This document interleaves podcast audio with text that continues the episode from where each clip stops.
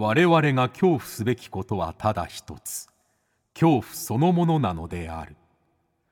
この番組は事故物件住みます芸人松原谷氏が恐怖の本質を探求すべく各界の道を極めた人々と恐怖について語らいます。松原谷氏の興味津々。ご一緒に恐怖の感性を磨きましょう。こんばんは松原谷氏です。今夜の対談相手はライターの村田ラムさんです。1972年愛知県出身。禁断の現場に行ってきた。ホームレスが流した涙。ゴミ屋敷奮闘記など社会のアングラとされる場所に潜入取材したルポタージュを20年以上にわたり多数執筆されています。また最近はオカルト番組やイベントにも出演。取材中に得た貴重な体験談を余すことなく語っています。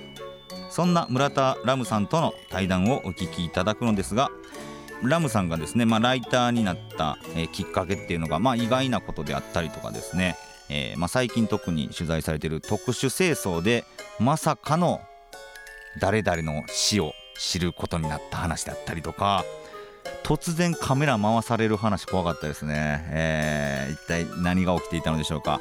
現場主義ライター突撃取材だからこそ体験できた恐怖の、えー、皆さんもねぜひ最後まで聞いていただければなと思います。それではお聞きください。どうぞ。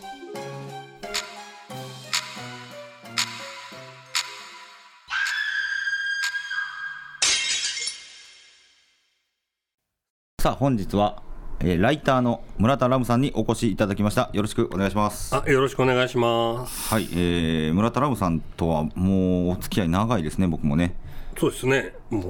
事故物件元年からじゃないかな。2012年ですね。多分。でですよ。10年10年ですよ。やばい。あの時ラムさんが確か40 40で僕が今4050 40ですか？50ですうわ怖っ。数日後に50です、明日あおめでとうございます。ありがとうございます。放送されてる頃にはもう50になってるということで。なってますね。ええー、10年ですか。早いな。怖いですね。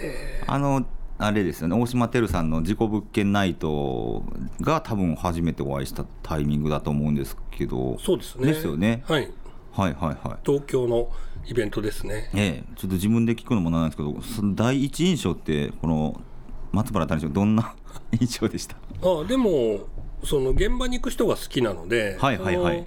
やっぱり事故物件に住んでいるって時点でかなりリスペクトがあったあそういや本当初対面からすごい丁寧な物腰の柔らかい、はい、方で。あそうですか。現場に行くという人間に、まあ、リスペクトをすると。はありますよねやっぱり、だから聞きかじった情報とかこう妄想ではないので、はいはいはい、やっぱり実際住んだら、うん、住んだらこんなことがあったっていうのはやっぱり面白いですよね。えでもまあうぞうむぞうの芸人がいるわけじゃないですか、はい、初めてで大島てるさんのイベントで「事故物件住みます芸人ってなんだろう?」みたいなのはありませんでした？あでもやっぱりすごい分かりやすいんで、はあはあ、いいなと思いましたよ、えー、物件に住んでるんやね。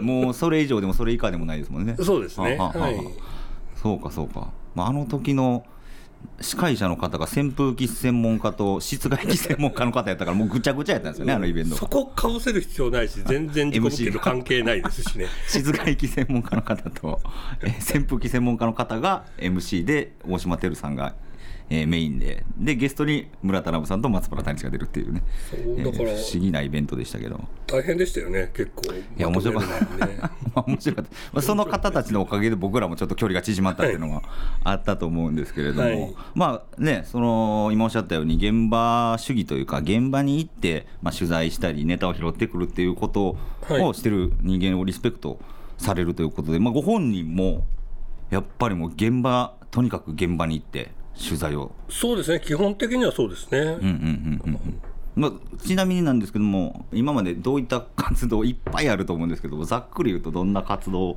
というか取材をされてきたんですか、まあ、有名なところだとホームレスの取材、うん、樹海の青木ヶ原樹海の取材、はい、ゴミ屋敷の取材。ゴミ屋敷。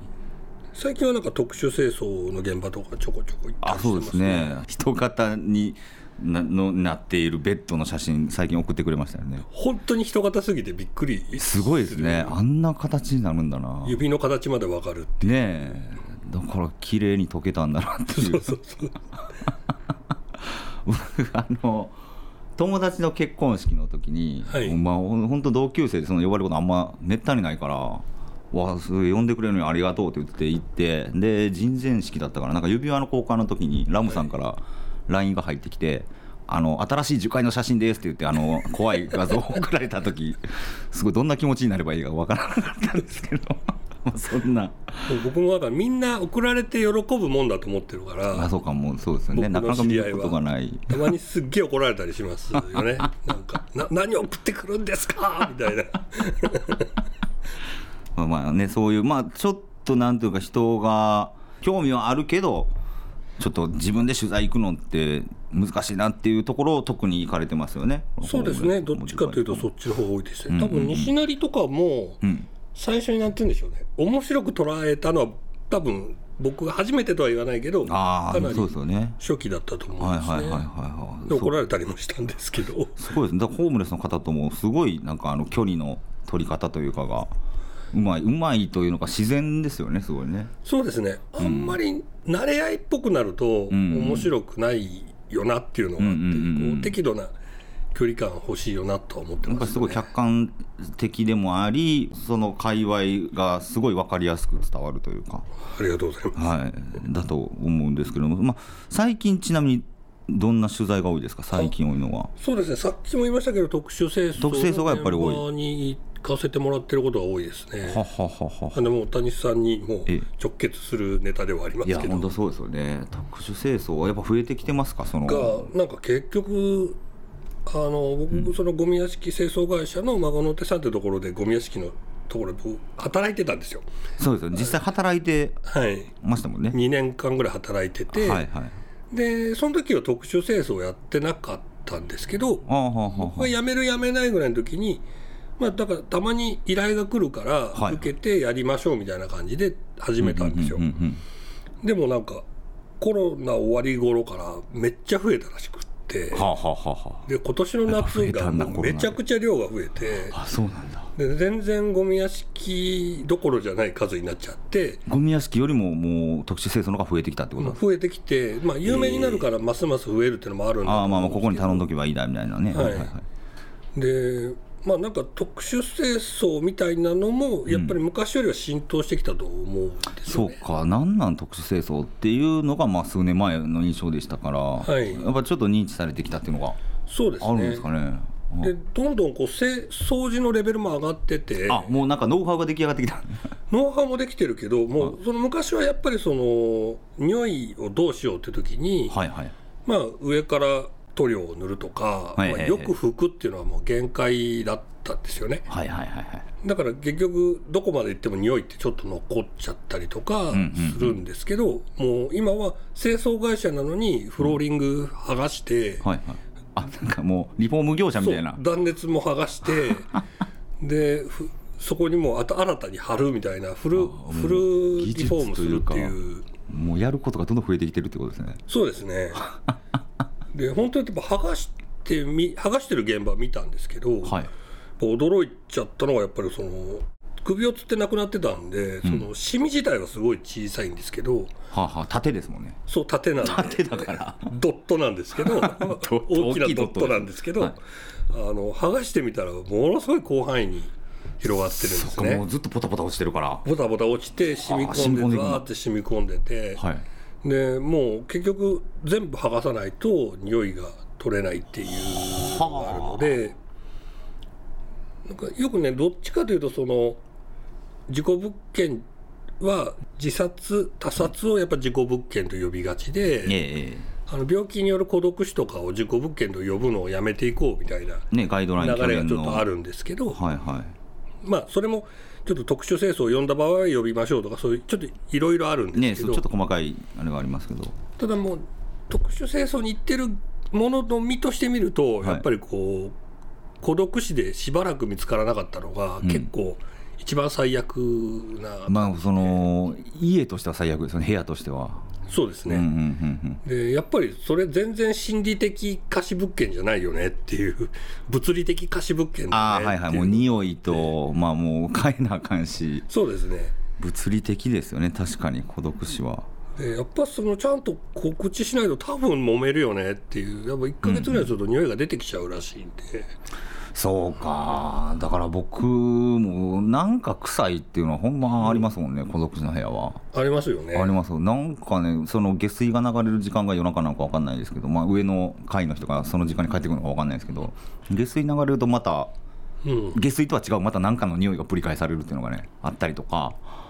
あなんかこのクローゼット開けるとやっぱり臭いなとかはありますよね。なんかやっぱその部屋は事故物件じゃなくても、うん、上の階の人が亡くなって、はい、上から垂れてきたのが似合ったりとかも結構上から垂れてくるのやっぱり。あありますあります。っていうかそれで分かることが結構多いですね。ははははは。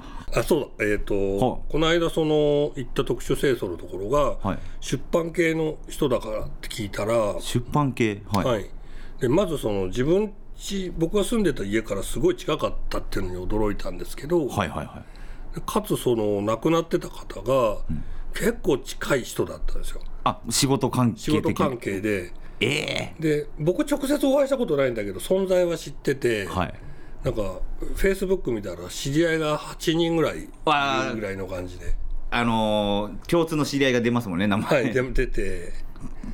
でええー、と思って。でそれでみんな知らないみたいだったんでもうメールしてどんな人だったらって聞いてすごいイケメンで人気者でみたいな。イケメンで人気者で。村田さん仕事するんですか？絶対いいですよみたいなこと言わあでもそのみんな死んでること知らない。知らないから。えそれはしゅあの孫の手というかその特殊清掃で行った現場がというか聞いた現場がということですか？そうですそうです。そんなところから？だから本当誰も知らないんだ。本当誰も知らなくて。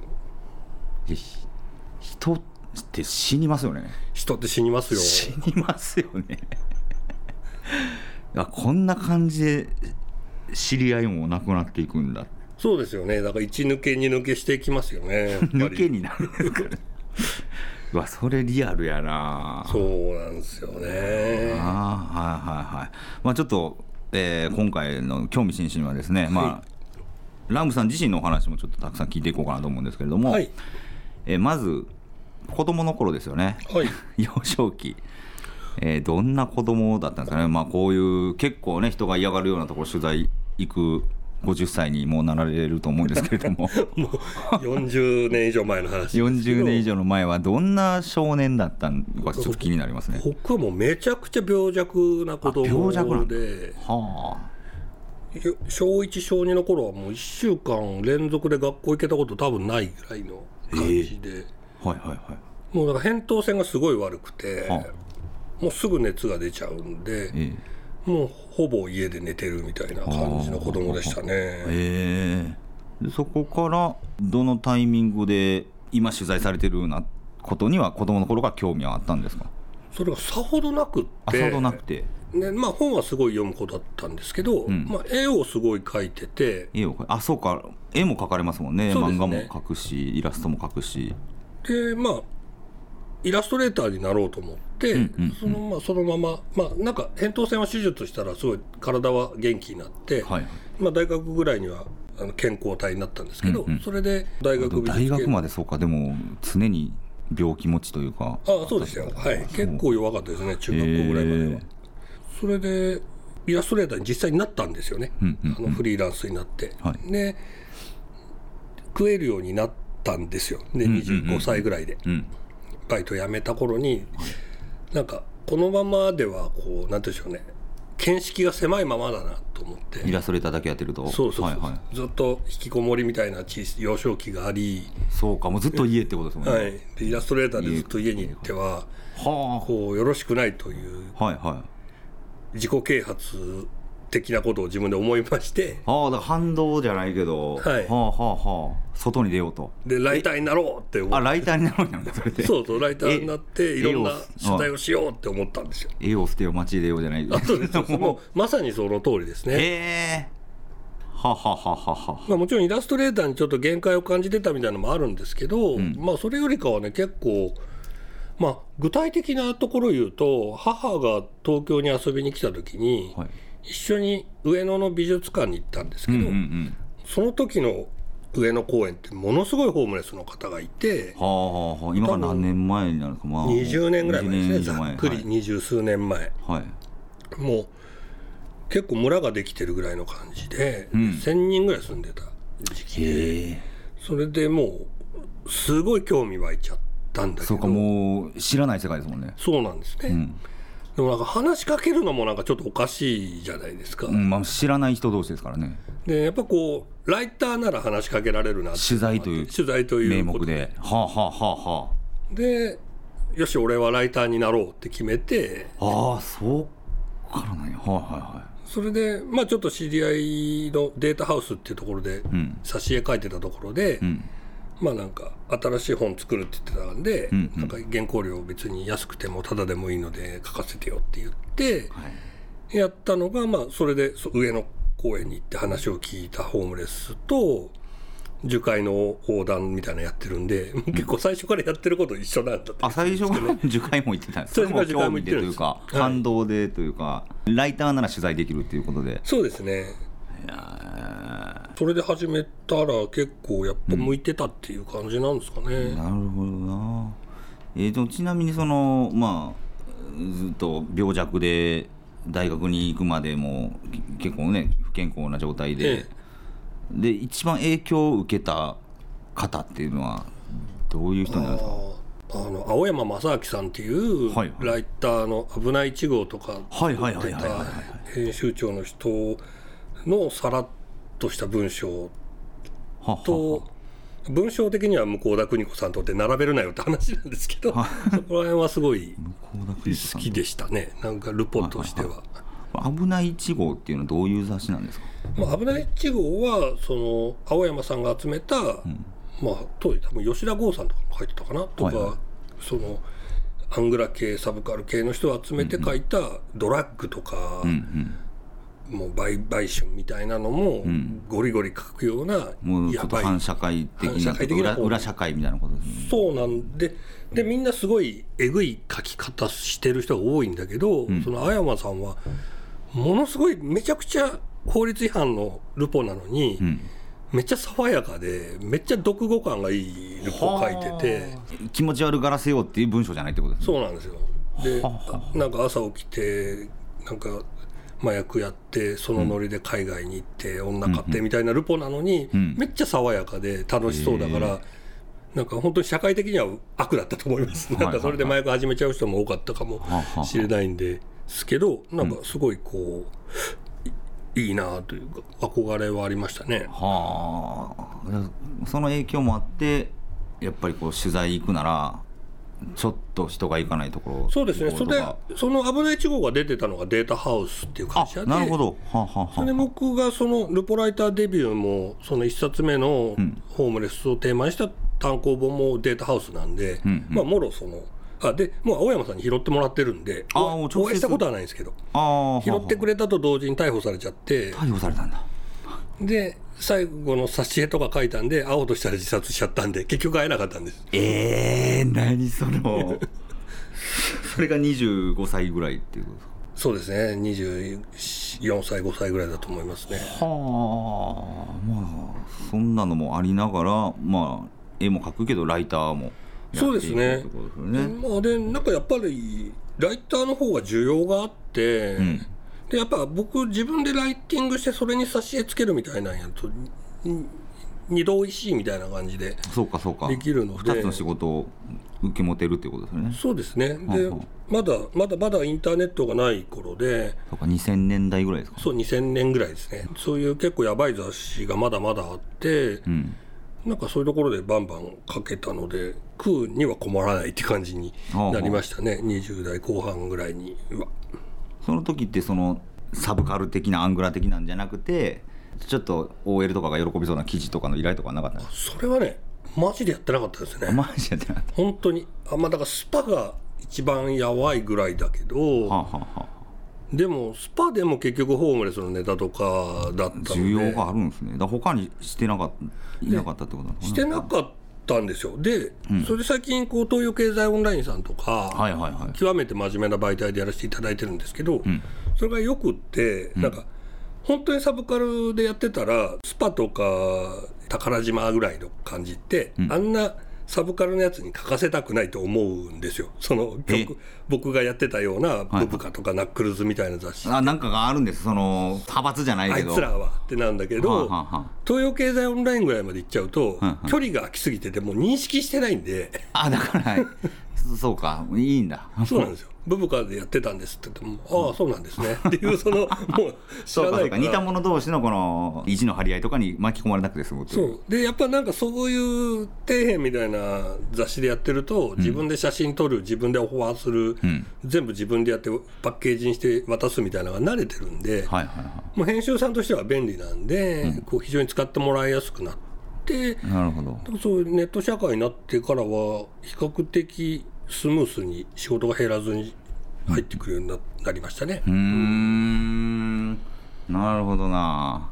この、まあ、いろんな取材されてるじゃないですか。結構、ええ、まあ、ホームレスもそうですけれども樹海もそうだし新宿の歌舞伎町の辺とかのラロジとかもよく行かれてますけど、なんか危ない目にあったこととかないんですか？危ない目はねそうですね。やっぱり包丁出されるとか。包丁出されるのは怖いなあとこう呼び出されて殴られそうになるみたいなことはあります。あるんですか？それどんなどどのどういうタイミングでそうなるんですか？だから西成でなんかファンだから会会ってくださいっていうダイレクトメールが来て、まあ、怪しいなと思いつつ、会いに行ったらなんか、まあ、結局僕をボコそうとしてたらしいんですよ。はあ、はあはあ、でなんでそれ分かったかというとそれを撮影してる人がいてなんか 今から村田らも殴るからそれ撮影しといてって言われた人だったんでなんか呼び出された時点で僕を撮ってるから怪しいな。怪しいな と思うしなんか行動がこう僕をみんなを煽って、はい、ニックキライターだからみんなでやっちゃおうみたいな空気をこう作っていくわけですよ。はあはあ、でこれは逃げるかどうするかってすごい迷ってたんですよ。ですごい迷ってたら加藤時子が来て加藤時子さんはい。歌を歌い出したんですよ。あななんかのイベントみたいなやつ。そう。まあ、現場種を言うと、はい、次の日に加藤時子さんのコンサートがあったんですけど、はい、その公演で、はいはい、ただ前日にいきなり来て、うん、ちょっとマイクチェックはしたいからって本当にいきなり来て歌を歌いまして、はいはいはい、みんな加藤時子だってなって。加藤時子さん目の前おったらみんな喜んで。握手会になってうわーってなった隙に逃げたっていう。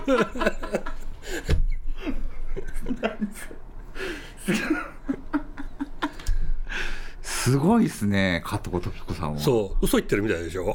いやもうどんないやもう絵に浮かばないんですよ。どういう状況なんですげえなそうでも本当に要はね、僕ちょ握手はついでにしましたもん。ありがとう。加藤時子さん加藤時子さんでもそのビデオカメラ持ってた人とかももう。そうそう。でビデオ持ってる人は別に僕を憎んでなかったんでもうその人と話してなんか殴られるって聞いた聞いたから来たのになないんだねみたいなこと僕に言ってましたから。怖いな。そうそう怖い。だからまあそれぐらいですかね。だからまあねいろんな取材記事とかあると思いますけどもそれ書かれることによってちょっと、えー、都合の悪い人たちだったりとかまあそういう人たちももちろんアンチとかも現れるわけでしょうから、うん、そんな目にも合う可能性があるというか。まあ合いますよね、まあ、僕よりもっとそのその暴力団とか反社会勢力の人を取材してる人の方がそういう目には合いやすいですけど、お金が関わってくる方がより合いやすいんで。まあ、利権とかなんかいろいろあるんでしょうね。そうですね。なんか僕はそういう人のが儲からないようにしてることは少ないので、はい、あのいやいややられづらいとは思ってますけど、まあただそれもわからないですよね。わかんないですよね。うん、そっちが儲かったらこっちが儲かってたのが損するからやっちゃいみたいなもんもあるし、ただただムカつくとかも当然あるんで。ただただムカつくとか。怖いな。包丁はちなみにどんな状況やったんですか？あもうその普通に出されることはあるんですけどただ普通に出されることがあるんですか？包丁一番怖かったのがその、はい、えー、山谷を歩いてたら東京のドヤ街の山谷っていう街を歩いてたら、はい、時間を聞かれて、うん、あ何時ですよ」って答えたら「ありがとう。なんか炊き出し間に合うよ」ってああもう本当にお兄さんのことは感謝しかないわ。もう本当守ってやる。お兄さんのこと守ってやる。これでっつって。なんかな包丁ぶん、え？ー、これでな？こうやってな？こうやって守ってやるからな？ってブンブン振り回し出してね。なんだお前？なんだお前？って言ってなんかだからだからちょっと一歩ずつ下がっていって。鬼えラムさんを守ってるって言いながらそう守ってるって言いながらだんだんなんだ俺俺を敵対視してるような感じになってきたから。めっちゃ怖いな。そうそう。ああそーっと一歩ずつ下がって逃げたっていうのはありましたけどね。命がけのそうだから山陽は多かったですね。他のなんか話聞いてたら、うんうん、あの話聞いてるホームレスの人が僕の後ろに向かって「はい、お前そんなもの出すな!」とか言ってるんですよ。だから僕僕が悪口言ってると勘違いして刺そうと思って後ろで包丁持って立ってるんですよ。で僕がバッて動いたら、バッて反射的に刺しちゃうかもしれないからそうですよね。動けずにじーっとしてたらその施設のチャイムが鳴ってキンコンカンコンって、それでなんかふわってなったんでバッて逃げたってことありましたね。加藤時子さんがチャイムに助けられた。チャイムに助けられた。なんか別の大きな出来事か音が鳴るとそね、その隙に全体的にざわざわってなった時に逃げるっていう。すげえな。もうそれもうそれ怖いからもうこういうの取材の嫌ややめようかみたいなのはならないですか？あんましならないですね、うんうん、そうなんかネタになったってあその出来事自体が。ネタになったっていう思います。ね。まあね、まさにそう狙われるじゃないですか炎上やトラブルとかいっぱいあると思うんですけど、気をつけてることみたいなのあるんですか？炎上って結局ネット上の炎上はなんかかっこつけてると炎上するんですよね。かっこつけてると炎上する、うん、はははだから僕がすごい正義なことを言ってるのに、はい、悪いことをすると、うん、あれ嘘じゃないかとかその叩かれるわけじゃないですか。はいはいはい、で僕あんまり普段から自分が正しいとか正義であるって言わないようにしてるのであの村田ラムって実はこんな悪いやつなんだぜって言っていや別に普段からそう言ってますけど僕は っていうとなんか叩きがいがないのがあんまり燃えないんですよね。ああなるほどな。やっぱすごく正しい人がやっぱ炎上しやすい。正しいこと言ってるのにその矛盾が生じたり、うん、そうですそうです嘘じゃねえかってなるとまあ叩かれやすくなるってことそうですね。ははははは。じゃあその、まあ、ラムさんに対しての炎上っていうのはあんまりない？僕一回も多分炎上してないですね。でも結構なんていうかいろんな人がその村田のは悪いやつだって、まあ、まず言う人が現れるわけじゃないですか、その人はなんでそう思うんですか？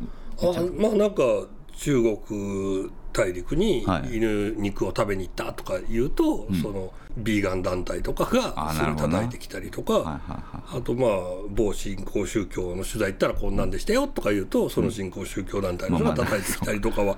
あるんですけど、まあ、そういう叩かれはあるんですけどやっぱ炎上とはまた違う感じですよね。もうその人が直接言うなっていう圧力をかけてくるみたいなことですもんねそれは。そうですね。僕はそういうこと圧力かけられたら逆にこんなのやられましたって言って、うんうん、もう逆にバズって 相手を相手を相手をもう引き込ませるっていう引き込ませるっていうことはしますよ。すげえな立ち悪いな俺。いやでもそうじゃないとやっぱりその圧力に対してこっちが屈服されてしまうとうん、もう仕事にもならない取材にもならないわけじゃないですか。そうだ基本的には無視することが多いですけど無視で、はい。はい、無視した上でなんかこんなことやられましたってツイートだけしてっていうその 非常にたちの悪い。ことはしますけどね。いやそうか。なんかちなみになんですけど、はい、心霊的な体験を、まあ、取材先で経験したりとかってあるんですか？もう本当にほとんどないんですけどほとんどない。広島取材してる時に、はい、次の日島に渡らなきゃいけなくて、その島に渡るためのホテルがある町を散策してったら、はい、その家族連れがバーッと来て車を止めて、うん、まあお父さんお母さん5歳ぐらいの女の子よちよち歩きの息子さんがこう車から降りてきて、はい、そしたらなんかその一番下のよちよち歩きの子供が僕の方をつとつとつとつとって歩いてきて僕の顔を見て僕の本名を呼んだっていうこの怖いことがある。え村田ラムはそう。ペンネーム、まあ、ペンネームなんで。ラムじゃなくて本名の方？本名を呼んだっていう。それは何し知り合いの孫とかじゃなくて？ないですね。広島ですしね。ラムさんはまあ愛知ですもんね。愛知ですねまあ僕のまあ聞き違いっていうのが多分一番その説明しやすいくはあるんですけど。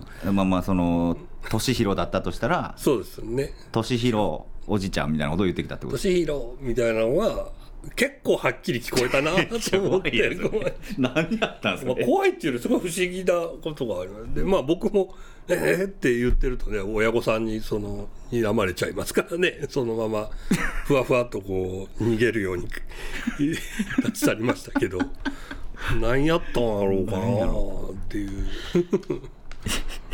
いいですね霊的というよりかはちょっと不思議な体験をしましたねえー、ということで、えー、今週は村田ラムさんにお越しいただきましたけども、はい、来週はですね、えーまあ、心霊の怖い話もね 今ありましたけれど心霊というか不思議な話もありましたけれども「人コア2」という本が10月27日に発売されますので、はい、人の怖さについてちょっと来週はたっぷりお伺いしたいと思います。ということで、えー、村田ラムさんにお越しいただきました。ありがとうございました。ありがとうございました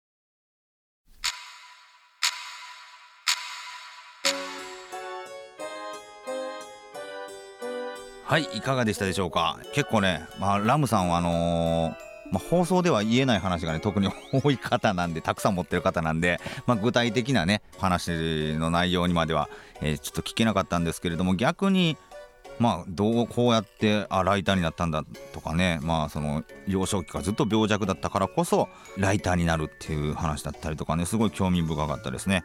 さあ来週はどんなお話を聞けるのでしょうか。お楽しみに。そして恐怖の感性を磨いてお待ちください。ということで松原大師の興味津々。今宵はここまでです。皆様どうかお元気で。さようなら。おいあそこにカッコつけてるやついるぞ。燃やそう燃やそう